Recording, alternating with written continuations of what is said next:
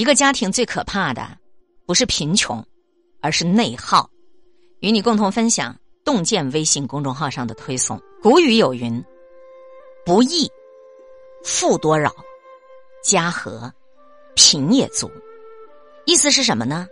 富裕之家，如果是他的纷争不断，哪怕再有钱，他也会日渐走向衰败。反之，贫穷的家庭，若是一片祥和。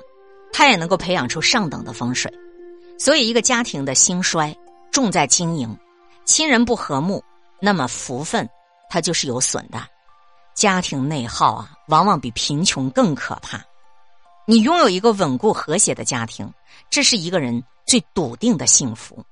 看过这么一个故事，就是有一对开糕饼店的夫妻，因为两口子生意太忙了，所以两人稍有不顺呢，就会大发脾气。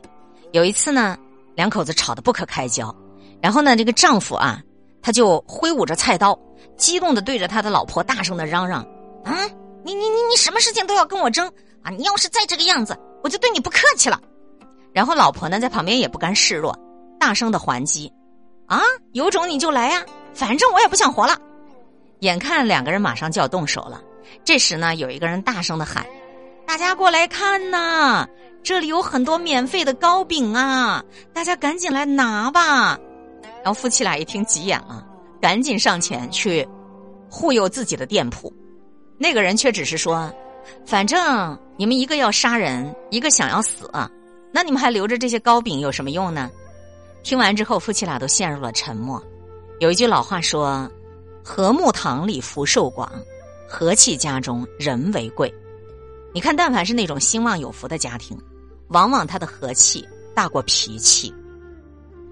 春秋时候啊，也有这样的一个晋国的上大夫，因为受到他父亲的牵连，被罢官回乡了。但是他老婆对他不离不弃，两口子一起在田园耕种，过着粗茶淡饭的日子。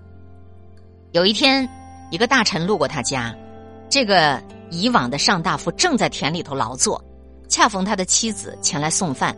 两人席地而坐，一起用餐，期间有说有笑的。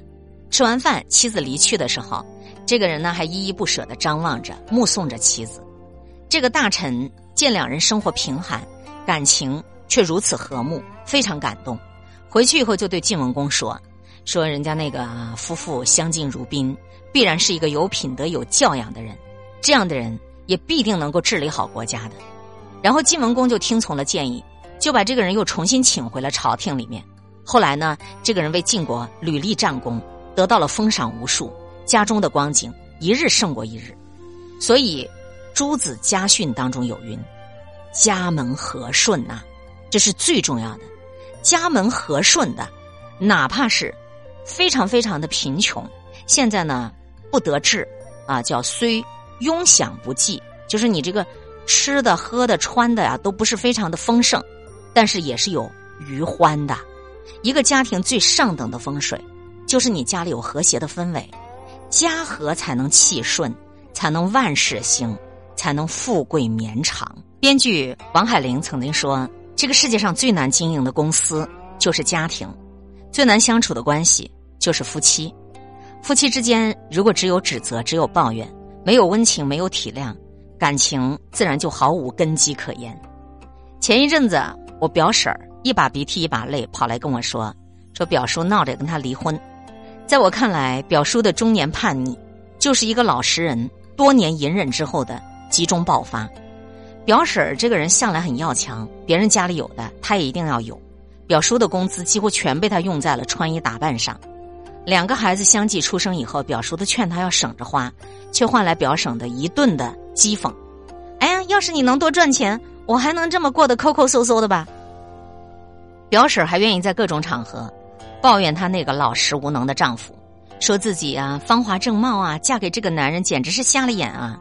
久而久之，表叔懦弱无能的名声就传开来了。其实这些年，表叔特别努力，开过货车，扛过泥沙，出门做过工，但是自己辛辛苦苦赚钱养家，得到的却是一味的贬低，一味的指责。时间久了，两个人最终走到了离婚的地步，一个家也被扯得四分五裂了。看过一段话说，长期相处的两个人，好事坏事都是会遇到的，挨不住反反复复的牢骚啊，一个很颓废、很丧气的家庭氛围，你在里面浸泡久了，你那个散伙啊，比你在一块继续要容易得多。一个家庭最可怕的不是咱们家里有多穷，而是我们在进行自我内耗。凡事太挑剔，只会寒了你伴侣的心。彼此宽容体谅，日子才能和谐美满。梁启超跟他的妻子李惠仙相伴三十多年。梁启超在日本逃亡期间，他老婆一个人挑起了家庭的重担，上有年迈的父母要侍奉，下有年幼的孩子要抚养。梁启超深知各种艰难，所以特地百忙之中写信给妻子，感谢他为家庭的付出。两个人虽然相隔千里，但是心是聚在一起的。一个家庭之所以能够和睦、能够幸福，就是因为夫妻双方。都具备着经营婚姻的智慧。婚姻不是竞赛，它需要两个人同舟共济；家庭不是战场，不必分个你弱我强。凡事太挑剔、太指责，日子就只会越过越衰败。你要懂得感恩，懂得体谅，你的生活才能够蒸蒸日上。兴旺的家庭，支持一定是多过埋怨的。知乎上曾经有人问：“你说一个家？”发达的根源是什么？有人回答说：夫妻、父子之间少一些抱怨，一家人彼此扶持，日子就会越来越好。一九六九年，曹德旺跟他的妻子陈凤英结婚以后，开始种植白木耳，然后从福建拉到江西去卖，赚取中间的差价。他的本钱来自妻子卖掉的全部嫁妆，但是后来他没赚到钱，货却被扣了，曹德旺欠了一大笔巨款。妻子得知之后，没有责怪他半分，反而为他打气：“没事儿，钱不算啥，人在就好，大不了咱们从头再来。”再后来，曹德旺在外面跑生意，老婆就担起了家庭的内务，在家里照顾他生病的母亲。有了妻子的支撑，就有了稳定的大后方，这才有了后来的玻璃大王曹德旺。《礼记》有云：“父子笃，兄弟睦，夫妻和，家之肥也。”彼此能够支持体谅，这个家业才能兴旺发达。被称为第一完人的曾国藩，连考七次才中了个秀才，而曾国藩的父亲从来没有斥责过他半句。曾国藩进京考试不仅落榜，而且随身带的钱也花光光。曾国藩还找父亲的朋友借了一百两银子，买了一套二十四史。一百两银子在当时已经是一个不小的数目了。曾国藩的父亲却说：“你用心读这些书。”没事儿，我来替你还债。有了父亲无条件的支持，曾国藩才能够心无旁骛的发愤图强，最终成为一代圣人。有句话说：“夫妻同心，其利断金。”其实家人间的团结也是如此。遇到事儿了不指责，凡事一起扛，这样的家庭，再穷再难，他都会有一天发起来的。理学大师孙启峰说：“家运之盛衰，天。”不能操其权，而其自操之。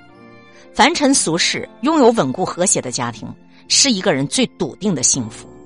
对你的亲人少一些责怪，多一些担待，减一分脾气，多一分和气。今天会遇见什么人，会发生什么事，都有各种意想不到的可能性。分享传播有力量的文字，亲近感受真善美的观点和态度。空中和你相互勉励，保持微笑、淡定、从容的好心态。祝福有缘分在这里遇见的你，身体好，心情好。我是海林，欢迎来听，一切刚刚好。本节目由喜马拉雅独家播出，欢迎订阅个人微信公众号“海林”和“一切刚刚好”。